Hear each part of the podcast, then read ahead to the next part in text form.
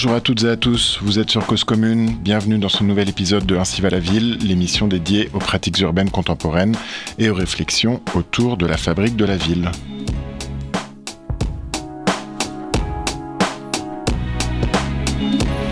Il faut sauver les sols.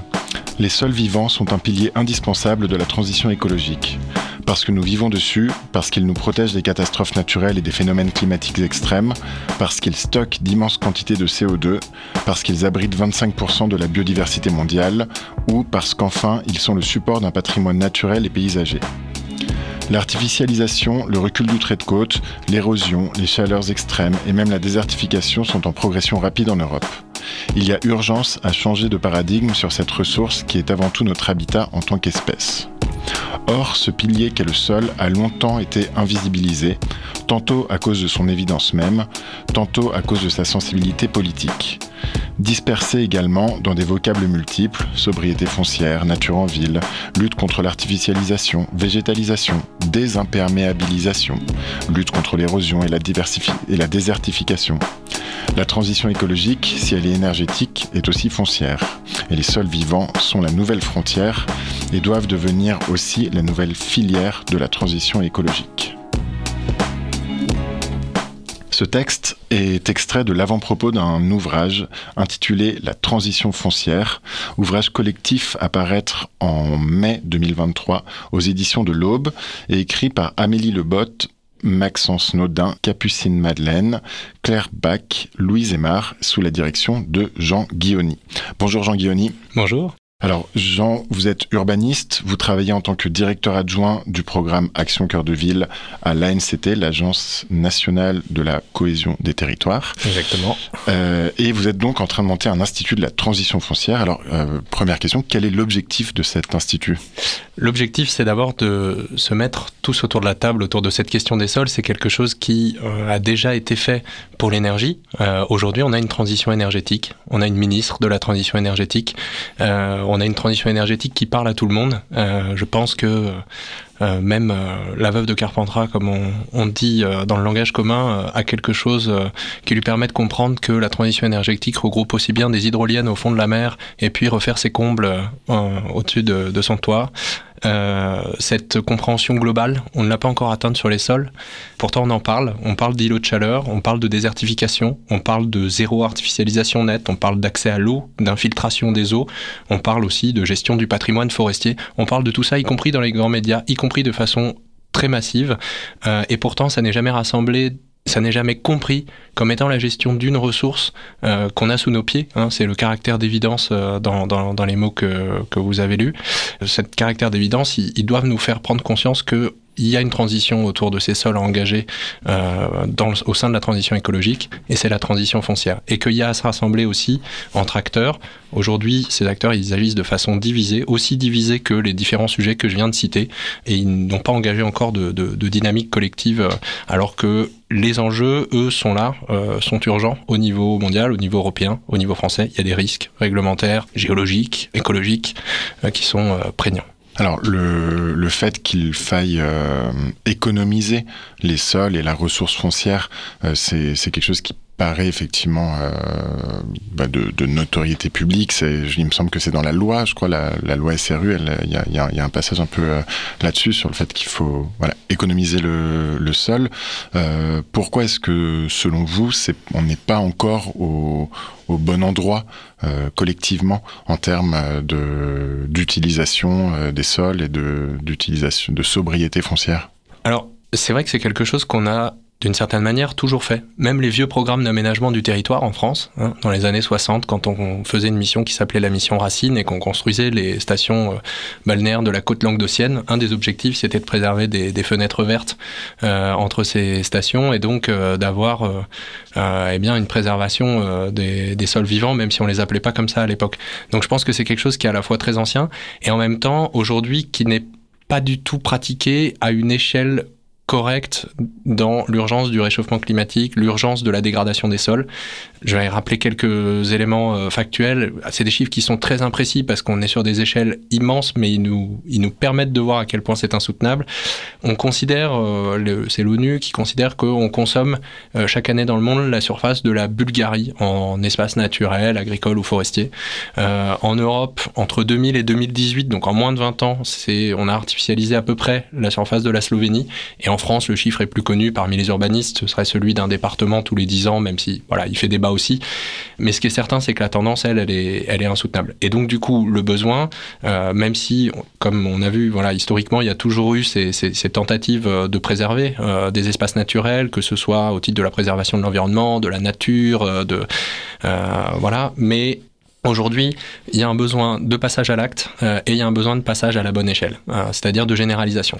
Et on est face à des acteurs, euh, que ce soit les villes, hein, les territoires localement, les entreprises aussi de leur côté, promoteurs immobiliers, architectes, tous, qui en tout cas, font état, j'allais dire se plaignent, en tout cas, sont, volontaires pour y aller, mais font état qu'ils n'ont pas les outils. Ils n'ont pas les outils, ils n'ont pas les modèles économiques, parce qu'on ne sait pas comment financer tout ça. Ils n'ont pas les modèles juridiques, ils n'ont pas les modèles opérationnels. On va revenir là-dessus, mais effectivement, ça paraît incroyable le fait que finalement tous les grands projets d'urbanisation au XXe siècle qu'aujourd'hui on décrirait de manière un peu caricaturale comme étant des projets de, bétonisation et dont certains perdurent éventuellement encore aujourd'hui sont en fait des projets qui étaient également tournés vers une préservation de corridors écologiques ou d'espaces euh, naturels. Euh, mais à chaque fois, on se dit que nous, on, enfin voilà, nous on va construire pour préserver les espaces naturels du voisin. Et si tout le monde fait ça, finalement, ça, on n'y arrive pas. Et c'est pour ça que l'État est en train euh, de, placer un nouveau curseur avec ce, cette politique du ZAN, du zéro artificialisation net, sur laquelle on revient finalement assez souvent souvent au, fil des émissions de, Ainsi va la ville. Est-ce que vous pouvez nous en dire deux mots et est-ce que euh, l'Institut euh, de la, de la transition euh, foncière s'inscrit là-dedans pour un peu orienter cette, voilà, cet enjeu global qu'est le, le, ZAN, mais, mais qui, qui paraît assez difficile à mettre en œuvre sur le plan opérationnel? Alors effectivement, le ZAN, c'est la traduction française d'un objectif qui est européen au départ. Qui est celui euh, effectivement de ne pas dégrader plus de sol qu'on en, euh, on en restaure ou on en protège. Il pose, c'est un objectif qui pose des questions même de fond parce que ça veut dire qu'on ouvre la voie à la compensation foncière, c'est-à-dire qu'on dit on peut dégrader si on renature, alors qu'en fait on sait aujourd'hui que renaturer, on ne sait pas exactement faire parce que on n'atteint jamais toutes les fonctions qu'avaient les sols qui étaient vivants au départ et qu'on a dégradés. mais en même temps, voilà, c'est un objectif, c'est le premier, c'est un objectif qui est très ambitieux, qui a embarqué toutes les collectivités locales et qui d'ailleurs aujourd'hui euh, a trouvé des, difficultés d'application. Hein. on l'a vu, les, villes euh, comment dire, euh, ont manifesté un peu de désarroi sur la manière dont elles allaient s'y prendre localement pour, pour, pour, pour, arrêter de consommer des espaces naturels selon le rythme qui était prévu par la loi climat et résilience, la dernière. alors nous, l'idée à l'Institut qu'on a, il est il est, il est plus large que celui-ci. On se positionne pas par rapport à, une loi ou une autre. Il est que euh, aujourd'hui, comme je le disais, les acteurs locaux, que ce soit pour mettre en œuvre le zéro artificialisation nette ou d'autres réformes euh, qui demandent d'économiser des sols, il leur manque euh, des outils. Pourquoi? Parce que, par exemple, aujourd'hui, il n'y a pas de référentiel technique sur qu'est-ce que c'est que restaurer un sol, le rendre vivant.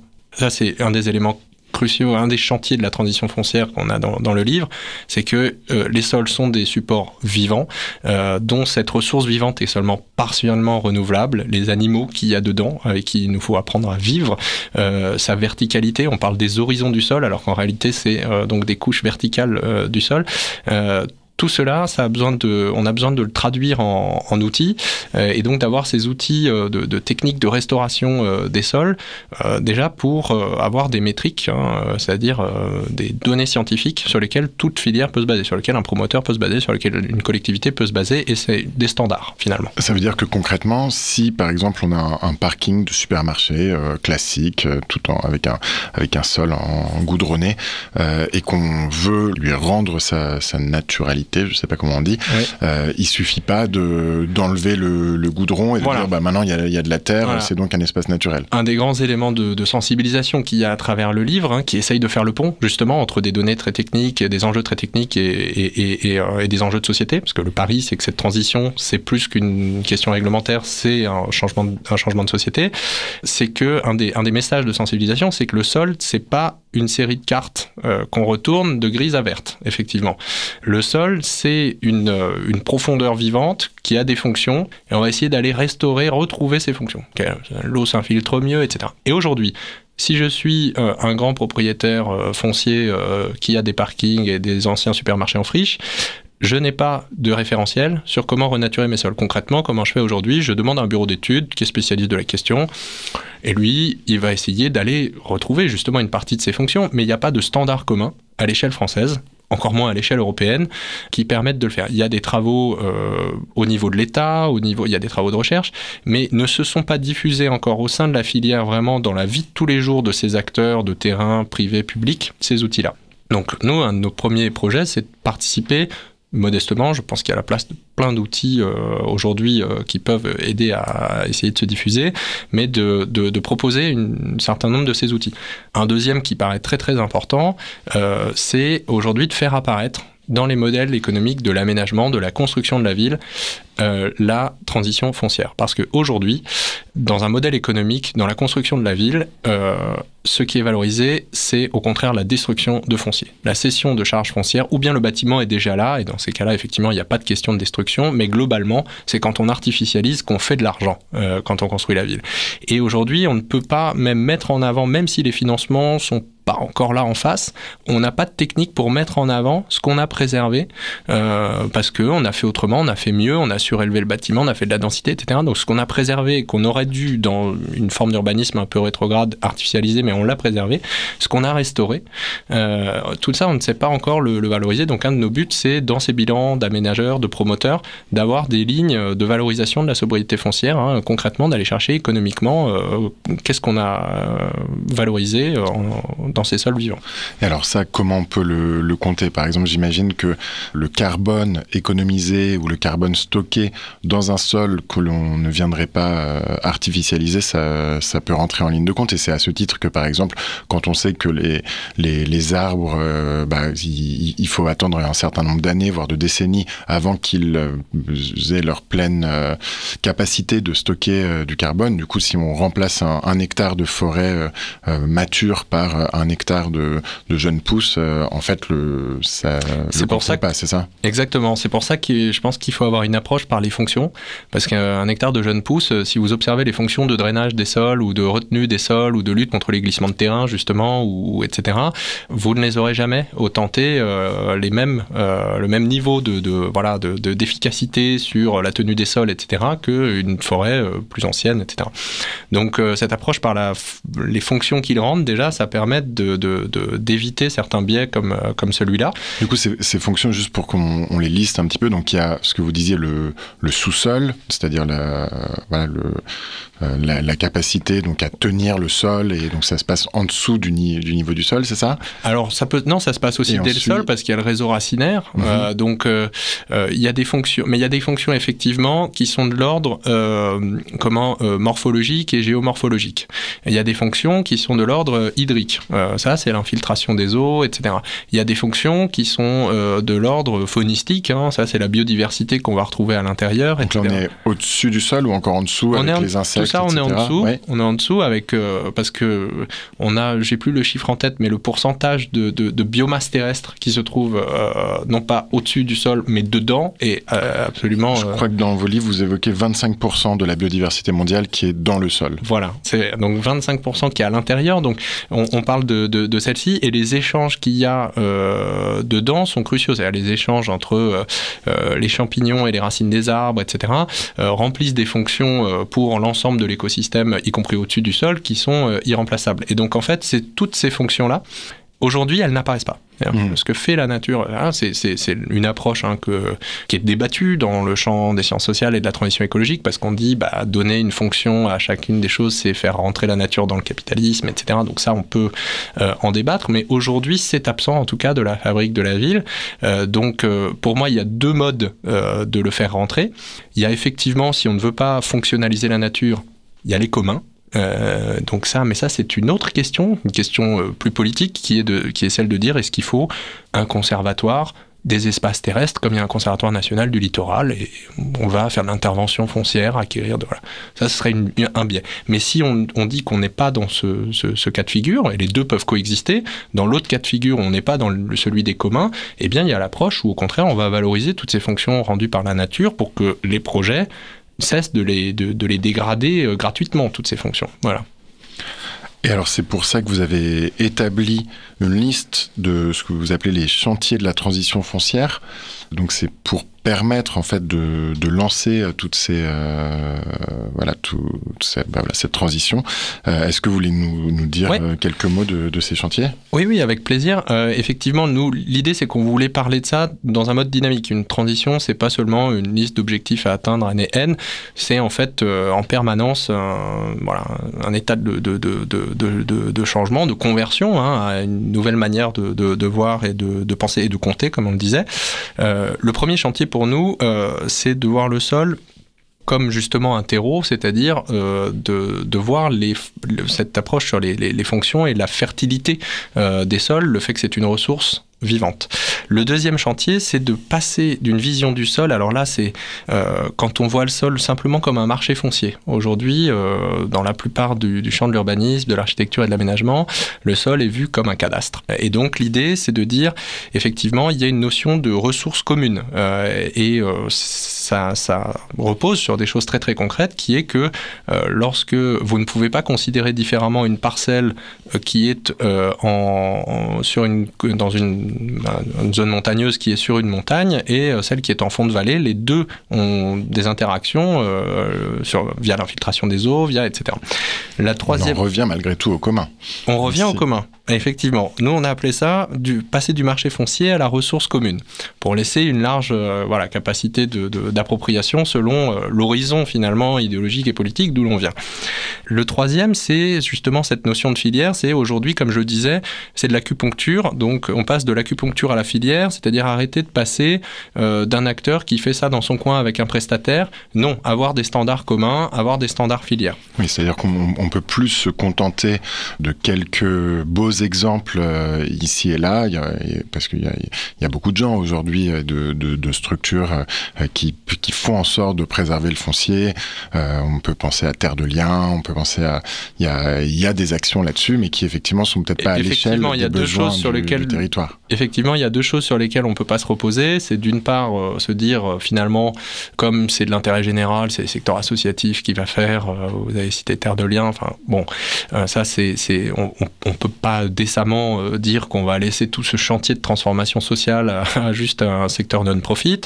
Et euh, deuxièmement, on ne peut pas non plus se dire que dans le secteur euh, opérationnel, qu'il soit public ou privé, on va se contenter de démonstrateurs, d'expérimentation, de sites pilotes et tout ce langage hein, où en fait on dit qu'on fait sur deux trois sites où on fait super et puis on espère que mmh. ça SMera. Il faut passer à la vitesse supérieure là. Il y a un enjeu de passage à l'échelle. Le quatrième chantier, c'est essayer de, de, de, questionner les usages des sols parce qu'en fait, on voit que cette transition, elle va impliquer de la rareté, elle va impliquer un changement d'attitude aussi vis-à-vis -vis des habitudes qu'on a, qu'on soit agriculteur, qu'on soit maire, qu'on soit petit propriétaire foncier dans sa ville, qu'on soit etc. Et donc, comment passer de logiques qui vont être conflictuelles vis-à-vis -vis de la propriété foncière à des logiques de coopération? Quelle gouvernance finalement pour la transition foncière? Euh, le cinquième chantier, c'est comment passer de la norme aux pratiques. Alors ça, c'est justement comment faire atterrir, voilà, comment on passe du ZAN à concrètement un maire qui va euh, appliquer la séquence euh, éviter, réduire, compenser. Euh, qui est la séquence euh, écologique. Hein. Par définition, on évite d'abord les effets négatifs, on les réduit ensuite et on les compense si nécessaire seulement. Euh, le sixième chantier, c'est passer du plan à la coupe. Alors celui-là, il est très compréhensible. C'est on arrête de voir le sol en vue aérienne justement en cadastre et on le voit selon les horizons du sol, c'est-à-dire selon justement les différentes strates qui le composent et qui sont habitées et qui ont des rôles pour ce qui se passe au-dessus. Le septième chantier, c'est passer du sol support au sol vivant. Donc là, c'est comment apprendre à justement euh, mieux prendre en compte la vie euh, faunistique, floristique qu'il y a dans le sol euh, et vivre avec, se dire que voilà, ça c'est les notions environnementale sur le fait que l'homme appartient à la nature et que on n'est pas on n'a pas comment dire à le voir comme un paramètre extérieur et le dernier le dernier point et l'un des plus importants c'est effectivement passer dans le long terme parce qu'on est sur un sujet on l'a touché du doigt tout à l'heure quand on a dit bah, quand dans la compensation il y a le problème de ce qu'on renature parce que on peut une forêt de jeunes pousses enfin de, de, de, jeunes arbres euh, ça n'a pas du tout le même sens euh, qu'une euh, forêt qui préexistait et qui avait des, âges variés. Il y a un enjeu là de, programmation à très très long terme de cette transition qui n'est pas encore complètement pris en compte par la filière. On va pouvoir revenir plus en détail sur ces différents enjeux, mais auparavant, on va marquer une première pause musicale en écoutant un morceau de Calypso Rose Abatina.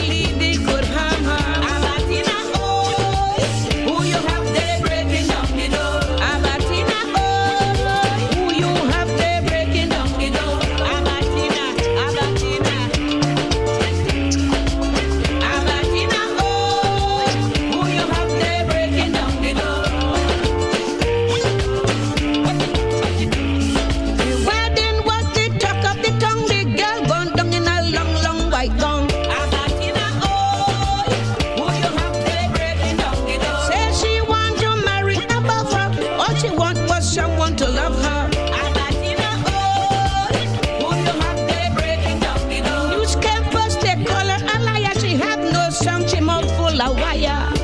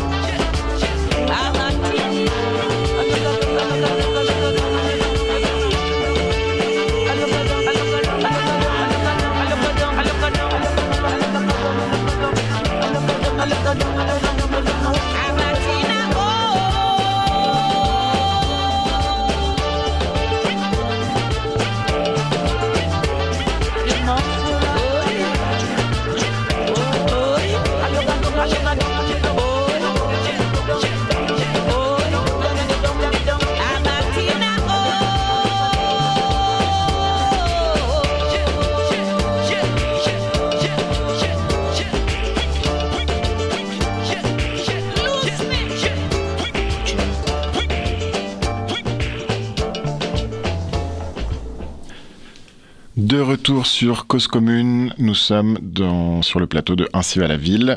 Nous sommes avec Jean Guilloni et nous échangeons euh, autour des enjeux de transition foncière. Alors, avant la pause, euh, vous nous avez expliqué tous les chantiers que suppose euh, la transition foncière et notamment il y, a un, chantier qui paraît essentiel, c'est celui de faire en sorte que chacun des acteurs qui travaillent autour du sol, autour du droit du sol, qui modifient le sol, qui utilisent le sol, euh, qui le cultivent, qui le bétonnent éventuellement ou qui le, le souhaiteraient, comment faire pour que tous ces acteurs rentrent dans cette transition foncière Et donc ça, ça, suppose quand même des changements de, mentalité et de, pratiques qui peuvent être, si ce n'est ancestrales, du, en, tout cas qui, qu'il est difficile de faire évoluer, non? Oui, oui, oui. Alors, euh, à la fois difficile et en même temps, peut-être que par rapport à d'autres enjeux environnementaux dans le passé, euh, il y a un niveau de compréhension de la nécessité qui est plus élevé y compris dans le privé, y compris chez les collectivités locales au niveau local. Euh, étonnamment, lorsque cet objectif euh, de, lutte contre l'artificialisation s'est affirmé de plus en plus ces dernières années, malgré tout, sur le fond, on a été confronté à assez peu d'obstacles, de, de, refus total. Euh, voilà. Aujourd'hui, c'est plus euh, comment on fait et c'est plus euh, quelle méthode on, on, a et comment on coopère. effectivement, nous, pourquoi est-ce qu'on veut justement rendre cette filière opérante? On a essayé de le faire d'abord à travers ce livre, il a une préface qui, et je pense que c'est un peu inédit, est co-signée par un grand promoteur immobilier du CAC 40, une assure environnementale de premier plan, une experte française euh, du sol, euh, professeur à Agro et à l'INRAE, un ancien maire et député, et puis... Euh, euh, la voilà. présidente du Conseil national de l'Ordre des architectes, architectes, Christine Lecomte, Exactement. qu'on avait reçu dans un à la ville il y a quelques temps. Exactement. Et donc, déjà que ces acteurs-là soient capables de porter une parole commune un peu ambitieuse sur le point de vue euh, de la sauvegarde des sols. Euh, déjà, c'est un premier pas. Et donc, pour nous, le deuxième pas, le deuxième étage de la fusée, après cette démarche finalement un peu, un peu manifeste, un peu réflexive, euh, qui pose ce concept de transition foncière, c'est de leur dire continuez à vous prendre par la main avec nous pour élaborer vos outils ensemble. Parce qu'aujourd'hui, vous avez du côté des entreprises des gens qui disent je vais être neutre en foncier, comme on avait entendu euh, je vais être neutre en carbone de la part d'entreprises il y a 10 ou 15 ans, maintenant c'est monnaie courante. Vous avez des premières entreprises qui commencent à dire je vais être neutre en foncier, mais on ne sait pas très bien comment. Euh, on voit pas très bien comment. Et qui vont, qui, qui risquent, qui s'apprêtent à faire ça dans leur coin euh, avec quel genre d'entreprise pourrait être neutre en foncier, y compris les, les entreprises immobilières qui sont censées, oui. dont le foncier est un peu la matière première, Exactement. Exactement. Il y a eu des annonces hein, euh, de plusieurs d'entre elles, euh, premier rang desquelles Vinci Imo qui a dit euh, en 2030 euh, le foncier que je dégraderai par rapport au foncier que je préserverai ou que je restaurerai, la balance sera nulle. Mais du coup, ça veut dire que en même temps qu'ils achèteront un hectare de, de, forêt artificialisée, ils achèteront un hectare de forêt qu'ils préserveront ça Eh bien, justement, on ne sait pas très bien. Comment ça se passe? C'est ça l'enjeu, c'est qu'on ne sait pas très bien aujourd'hui, et surtout, on n'a pas envie, nous, en créant l'Institut de la transition foncière, on n'avait pas envie que chacun développe sa petite méthode, qui ait ensuite des conflits de légitimité entre euh, les outils, les méthodes. Euh, et donc, on souhaite au contraire leur dire, donc continuez à vous prendre par la main pour élaborer des outils qui, si vous êtes assez nombreux à venir, et aujourd'hui on est très heureux parce qu'on est, on est déjà rejoint par des promoteurs, des architectes, euh, des collectivités locales, des associations d'élus, etc. Si vous êtes assez nombreux à vous prendre par la main, et eh ben ce que vous élaborerez ensemble, ça deviendra de facto des standards, euh, des outils qui représenteront des standards pour euh, cette filière. Et ça permettra du coup de passer à l'échelle. Ça permettra de se déployer massivement. C'est-à-dire ça permettra à ceux qui ne sont pas dans cette démarche depuis le début d'utiliser dans leur collectivité ou dans leur service de développement d'un promoteur, d'utiliser bah, le référentiel de restauration des sols, d'utiliser le bilan qui valorise la sobriété foncière, etc. Donc c'est ça euh, notre approche pour justement faire filière, comme on dit. Mais alors donc là, on, voit bien l'enjeu qu'il peut y avoir pour les opérateurs immobiliers comme on dit, pour les aménageurs, pour les promoteurs, à, parler un langage commun et à, utiliser ces, outils. Il y a d'autres acteurs qui, utilisent le sol. Euh, je pense en premier lieu aux agriculteurs. Euh, eux aussi, ils, sont dans, ces enjeux de transition foncière. On, leur demande à la fois de, prendre soin du sol. Euh, voilà, comme on dit, les paysans, ils font le paysage. Et en même temps, on leur, dit, bah, tu dois augmenter tes rendements ou tu, tu dois passer en bio. tu dois avoir nous nourrir parce qu'on a envie d'être nourri localement, etc.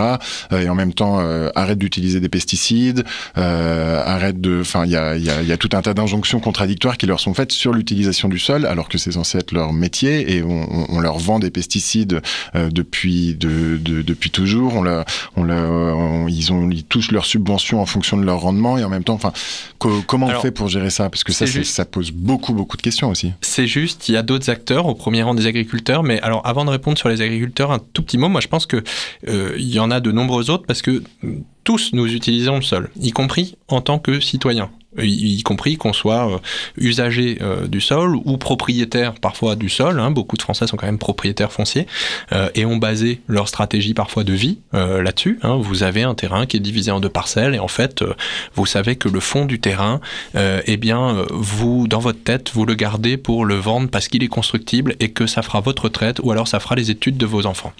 et ça, si on vous dit non aujourd'hui, comment est-ce que, enfin voilà, il y a des enjeux sociaux pour d'autres catégories aussi, donc les citoyens. Euh, pour les entreprises, je vais revenir, et pour les agriculteurs. Alors les agriculteurs, on n'y a dédié qu'un chapitre, un court chapitre dans le livre parce que c'est en vérité un chantier beaucoup plus large à ouvrir, mais ils ont cette euh, particularité d'être à la fois en amont et en aval de la transition foncière. Pourquoi euh, je dis ça? C'est parce que ils sont euh, en amont, c'est-à-dire qu'ils sont détenteurs de ce qu'on appelle les espaces naturels agricoles ou forestiers. Hein. pour les urbanistes, les ENAF, c'est justement ce sol naturel. Hein. Euh, aujourd'hui, en tout cas, on considérait jusqu'à récemment, jusqu'à la loi climat résilience, que le sol naturel, c'était les, les, espaces naturels agricoles ou forestiers, donc les parcelles agricoles. Et donc, ils font partie de ce qu'il faut préserver.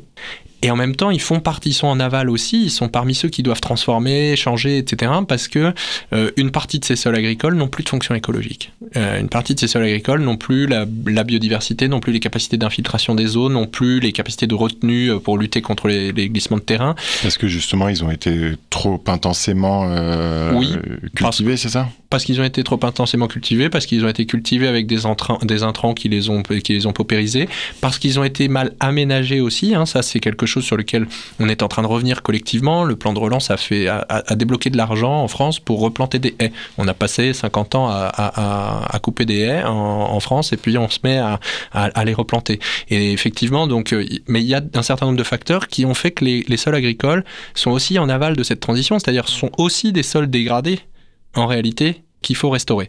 Euh, et donc effectivement, il y a, y, y a, des injonctions contradictoires et des, choses assez, euh, des, injonctions assez lourdes qui pèsent sur les, les, les, les épaules euh, des, des agriculteurs aujourd'hui.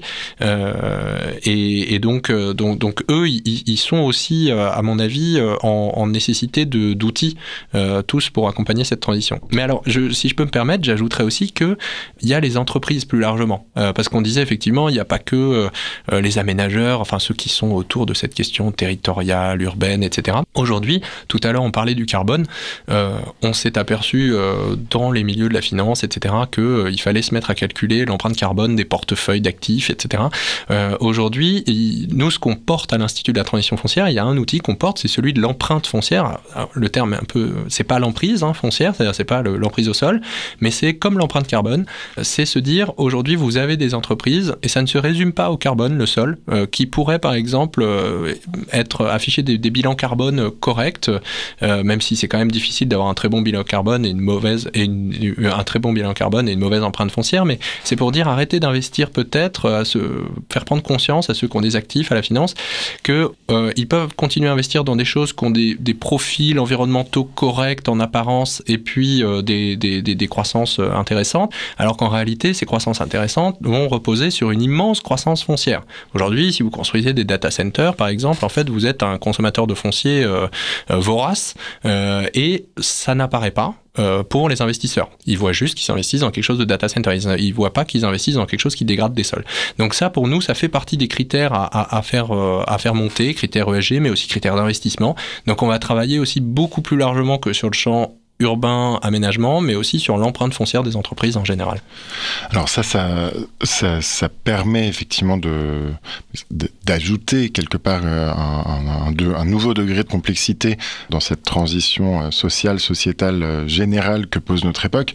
Tout ça, ça ça va forcément générer des conflits, euh, des conflits entre acteurs, entre justement entre la, personne qui dit mais moi le, fond de mon jardin, euh, je, comptais dessus pour euh, pour faire voilà pour prendre ma retraite, l'agriculteur qui dit mais moi voilà ce, champ là j'en ai besoin et donc je peux pas le laisser en jachère le pendant 30 ans le temps qu'il recouvre sa, ses capacités écologiques. effectivement tous les tous, les promoteurs qui, peuvent dire bah très bien, on, arrête d'artificialiser les sols, mais en attendant, il y a une crise du logement, il faut bien, il faut bien construire du logement parce qu'on a, on a besoin de, de logements euh, en France.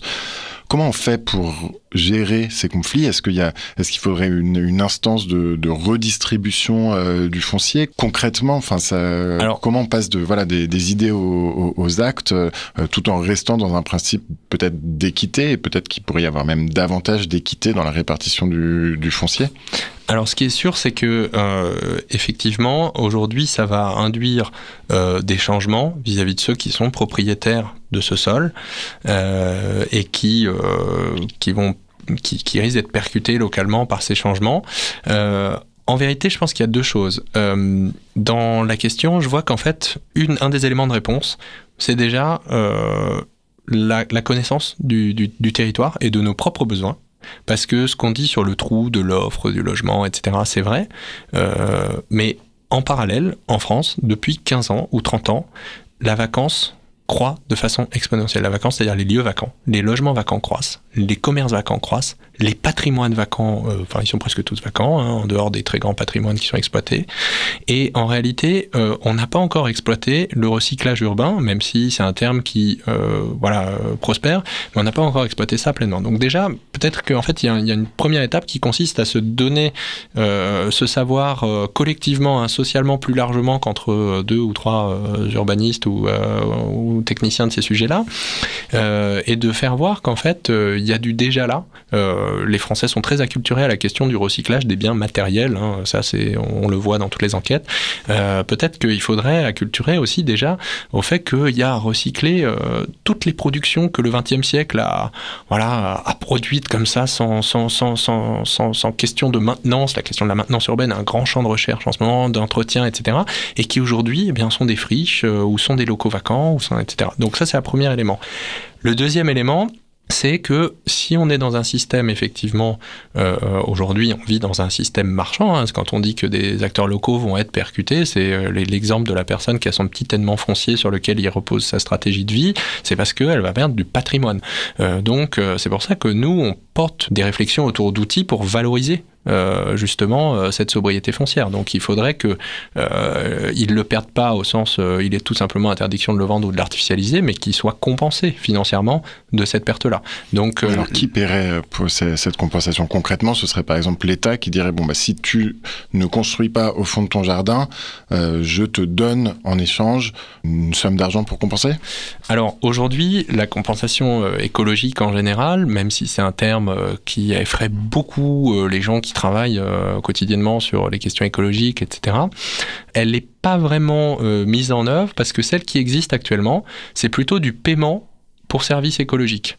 Euh, je suis un acteur qui construit une autoroute ou qui fait quelque chose et je vais euh, euh, payer quelqu'un pour qu'il me recrée un peu l'habitat de la grenouille que j'ai euh, écrasé en faisant mon autoroute. Mais ça, mais, mais ça, du coup, ça, ça fonctionne concrètement? Enfin, C'est-à-dire que les, les, grenouilles, elles sont OK avec ça ou comment, comment ça se passe? Quand justement, vous, vous en tant que, que, que porteur d'idées sur la transition foncière, on, on pense que c'est des justes compensations? Alors ça, justement, c'est sur la question de la, de la compensation écologique. Si vous écoutez euh, les scientifiques euh, attachés à cette question, euh, les écologues, les ingénieurs écologues, etc., partiellement. Hein, donc il y a quand même de vives critiques autour de, ce type de compensation. une, manière qui pourrait voir le jour, c'est de l'organiser plus comme un marché local, déjà pour être sûr que ça se fait au niveau local, dont des instances publiques justement pourraient ou devraient être les garantes, euh, où effectivement il faut peut-être un jour arriver à la pensée d'un marché des droits à artificialiser. Alors ça, forcément, ça, fait débat parce que il euh, y en a qui disent mais non, mais vous êtes déjà dans la séquence éviter, réduire, compenser dont on parlait. Euh, vous êtes déjà dans le compenser. Vous n'avez pas pensé d'abord à éviter, réduire. Alors si, mais c'est pas parce qu'on ne commence pas par éviter, qu'on suit pas par réduire, qu'on n'aura pas besoin de, compenser. Malheureusement, aujourd'hui, effectivement, que ce soit pour requalifier des entrées de ville, pour densifier dans des zones euh, urbaines qui sont détendues comme ça, où il y a encore des, terrains vagues au cœur des villes, et au contraire, c'est intéressant même du point de vue de la densité d'aller construire. Eh ben, on aura besoin d'artificialiser des terres qui ne le sont pas. Euh, ce besoin, il continuera d'exister. Et donc, autant le faire de la façon euh, la plus euh, intelligente possible et le rendre justement financièrement juste pour ceux qui, en contrepartie, ne pourront pas artificialiser. Alors on va continuer à, discuter de ces, de ces manières de mener la transition foncière avec Jean Guilloni dans la dernière partie de Ainsi va la ville, mais auparavant on va marquer une deuxième pause musicale en écoutant Sarabito de Kurush Yagmai, c'est ça? Exactement.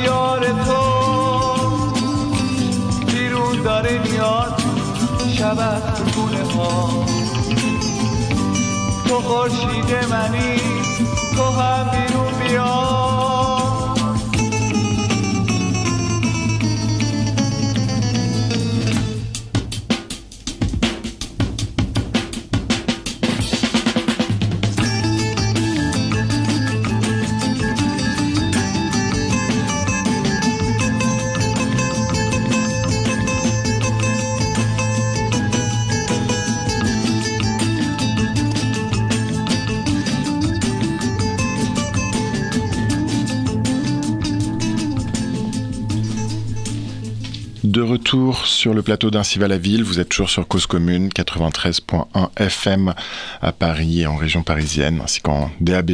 Vous pouvez également nous retrouver, euh, peut-être nous écoutez-vous en podcast.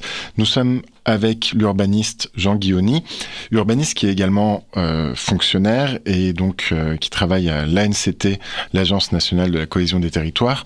C'est pour ça que dans le cadre de, votre euh, projet autour de la transition foncière, j'ai envie de vous poser la question, quelles sont aujourd'hui selon vous les, politiques publiques existantes ou à, à créer euh, qui pourraient aussi faire avancer tout ça? Parce que même si on, on a on peut avoir toute confiance dans la, euh, volonté des, acteurs euh, privés ou de la société civile de faire changer les choses, des collectivités également. Tout le monde est, bien conscient du problème. Vous, l'évoquiez euh, avant la pause il y a à un moment des, des enjeux de politique publique, peut-être de régulation, peut-être d'obligation pour mener à cette transition foncière, non? Oui, alors c'est vrai. En même temps, c'est vrai, comme euh, vous l'avez dit, qu'il y a des, des, des, choses qui existent là, qui sont en train de se créer ou qui viennent de se créer, qui euh, poursuivent déjà cet objectif. Par exemple euh, Par exemple, des politiques publiques. Bah, moi, je m'occupe d'une politique publique qui, qui est une politique de lutte contre l'étalement urbain, de revitalisation des centres. Hein. Action cœur de ville, c'est ça? Exactement, Action cœur de ville, une politique publique pour les villes moyennes. Il existe la correspondante pour les petites villes, petites villes de demain. Au sein de ces politiques, on a lancé des démarches justement pour aider les territoires qui sont pas forcément dotés d'immenses services urbanistiques à aller vers euh, plus de sobriété foncière. Euh, il y a une démarche qui s'appelle territoire pilote de sobriété foncière qui a été lancée euh, dans cette perspective. Et aujourd'hui, les, politiques publiques sont quand même en train de s'emparer de ce sujet. Dans le fonds qui a été annoncé, le fonds d'adaptation à la transition écologique, le fonds vert du gouvernement, vous avez un important volet relatif à l'aide à la renaturation, justement. Donc, on va dire que le champ public s'en saisit très fortement en titre prospectif, avec des outils financiers, etc. aussi. Je pense qu'il y a plusieurs sujets euh, qui, voilà, qui, demeurent effectivement sur la table. Il y a un sujet européen, d'abord. Euh, voilà, on n'a pas beaucoup parlé, mais je, je pense que c'est important parce que euh, on est un continent dont la stratégie est un peu d'essayer de s'affirmer sur, sur le géopolitiquement comme le continent vivable de demain. Hein. L'une des stratégies de soft power de l'Union européenne, c'est de dire finalement si la Chine et les États-Unis font pas d'efforts euh, climatiques, euh, bon, elles vont certes détruire la planète, mais l'un des derniers endroits euh, qui restera euh, vivable parce que nous entamons cette transition nous de façon ambitieuse, c'est l'Europe. Et aujourd'hui, 2023 risque d'être une année charnière parce que normalement, l'Europe remet sur la table, l'Union européenne remet sur la table un projet de directive cadre sur les sols qui n'avait pas vu le jour il y a quelques années, qui avait été arrêté. Ça consiste en quoi? Bah, L'idée, ce serait justement, c'est un peu l'idée de la loi climat résilience à l'échelle européenne. C'est-à-dire que l'idée, euh, ce serait de porter cet objectif de zéro artificialisation nette, ce serait de mieux définir ce que c'est que la dégradation des sols hein, pour rendre euh, plus difficile ou plus coûteux euh, d'aller euh, dégrader des sols, qu'on fasse de la construction, de la, installation industrielle, etc. Et donc du coup, il faut que collectivement, et donc côté français, parce qu'on est plutôt avancé sur le sujet à l'échelle européenne, on pousse pour un cadre global assez, assez important, parce que sinon même du point de vue des marchés, du point de vue économique, avancer tout seul, c'est toujours un peu plus pénalisant pour voilà, son propre pays, sa propre économie. Donc ça, c'est au niveau européen. Au niveau français, bien sûr, on va devoir continuer à avancer sur ces sujets dont je parlais, c'est-à-dire les standards qu'on a. Quels standards pour euh, la renaturation des sols? C'est en discussion. Hein. On a vu qu'il y a des, des, réflexions sur des, des, des, décrets, des projets de loi en ce moment entre le Parlement et le gouvernement. et donc, donc voilà, nous, notre rôle, c'est de côté Institut de la transition foncière, c'est de l'accompagner plutôt sous l'angle voilà, d'un de, de, incubateur d'outils au service de ces acteurs, ces acteurs publics-là. et il y aura quand même une question effectivement de vérité à se poser sur deux grands enjeux, on en a déjà parlé, mais qui sont des grands enjeux de politique publique. C'est qu'est-ce qu'on fait dans notre approche? Est-ce qu'on fait rentrer les sols dans l'approche des communs? Qu'on dit la ressource foncière, qui aujourd'hui était un marché, euh, était quelque chose qui changé euh, sur des marchés, peut ou doit devenir, dans certains cas, non plus doit sortir de la logique marchande et doit devenir un commun. Euh, ça existe déjà sur le, littoral, hein, on l'a dit, hein, quand le Conservatoire national du littoral, qui existe depuis 1975, intervient, qu'est-ce qu'il fait? Il achète du trait de côte et il le conserve à titre euh, pérenne. Euh, est-ce qu'il faut aller au-delà de la question de la protection de l'environnement, qui est, au cœur, par exemple, des logiques de parcs, parcs naturels régionaux, parcs nationaux euh, Là, ce serait différent, ce serait vraiment dans une logique simplement d'acquisition et de stabilité, de maîtrise foncière dans le temps. Est-ce qu'il faut aller vers là? Ça, c'est une première question à se poser. Est-ce qu'on va vers euh, une partie de la ressource foncière comme des communs. Et une deuxième question à se poser, euh, qui est brûlante et on en a parlé, pour moi, c'est celle de, de, la compensation, euh, où il faut savoir, parce qu'aujourd'hui, on est un peu en chien de faïence. Vous avez des acteurs qui se regardent, personne veut y aller, parce que tout le monde a peur d'être taxé d'anti-écologiste euh, s'il fait de la compensation ou s'il met sur pied même un système de compensation. Sauf qu'en attendant, comme il n'y en a pas, euh, la dégradation des sols, elle se fait sans contrepartie. Voilà. Euh, donc, euh, mais c'est difficile de, franchir ce pas, hein, effectivement. C'est difficile de le faire de façon scientifiquement viable. Et du coup, ça, c'est ma transition pour l'un des troisièmes voilà, grands enjeux, qui est un enjeu de politique publique, mais qui est un enjeu social, enfin collectif. C'est qu'en fait, nous, on s'est aperçu avec tous les gens qu'on a mis autour de la table pour rédiger ce livre, que euh, la recherche sur les sols, elle était déjà la recherche fondamentale sur les sols, en fait, hein, en biologie, etc., euh, en agropédologie, puisqu'on appelle ça euh, la pédologie, la, science et l'étude des sols. elle était foisonnante, cette recherche fondamentale, depuis déjà des années, qu'il y avait des recherches sur des questions même de phytoremédiation, ça c'est la restauration par l'utilisation, la dépollution par l'utilisation des plantes, des sols, etc. il y avait des choses qui étaient très très proches des, des, de l'usage opérationnel des sols et que ça n'était pas traduit en une recherche-action, en une recherche appliquée euh, de façon un peu massive. Euh, et donc, euh, un des grands enjeux, à mon avis, de, de, de politique publique, c'est d'organiser ce qui en recherche s'appelle le spin-off, c'est-à-dire faire sortir la recherche un peu justement euh, voilà, dans des applications concrètes, sociales, technologiques, économiques, etc.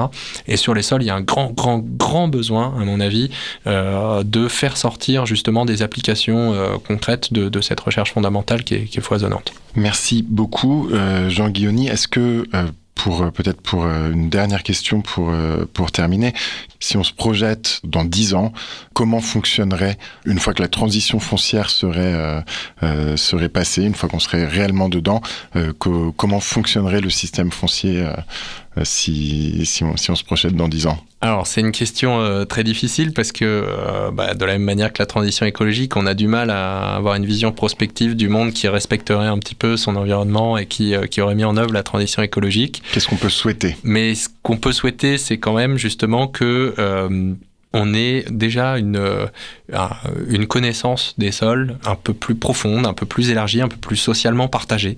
Cesser d'avoir ce caractère d'évidence qu'on disait, c'est le sol sur lequel on se tient, que euh, les gens en prennent conscience, comme ils ont pris conscience de la biodiversité, ils commencent à en prendre conscience, euh, qui commencent à prendre conscience du sol et de ce qui se passe sur leurs pieds. La deuxième chose, c'est que j'espère qu'on peut souhaiter euh, qu'il y ait justement euh, ce passage où il y a une valeur, qu'elle soit économique, mais pas seulement, aussi sociale, juridique, etc., donné à toutes les fonctions des sols. Dans le livre, il y a un schéma. En fait, voilà, si je peux souhaiter quelque chose, c'est que dans le livre, nous, on a fait un schéma. On a essayé de repérer tout ce que font les sols et on s'est aperçu que la valeur pré-transition foncière euh, de, ces différentes fonctions des sols, elle était très faible. C'est-à-dire qu'on reconnaît une valeur à très peu de ces fonctions. On les, on les détaille, on les publie, on les, on les valorise socialement, économiquement très peu.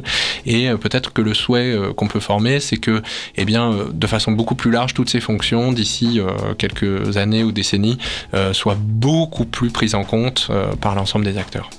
Merci beaucoup Jean Guilloni. Merci à vous. Ainsi va la ville, c'est fini pour aujourd'hui. Nous nous retrouverons bientôt pour un nouvel épisode sur Cause Commune, ainsi qu'en podcast ou sur l'application Cause Commune. Cette émission a été réalisée avec le soutien de la preuve par 7.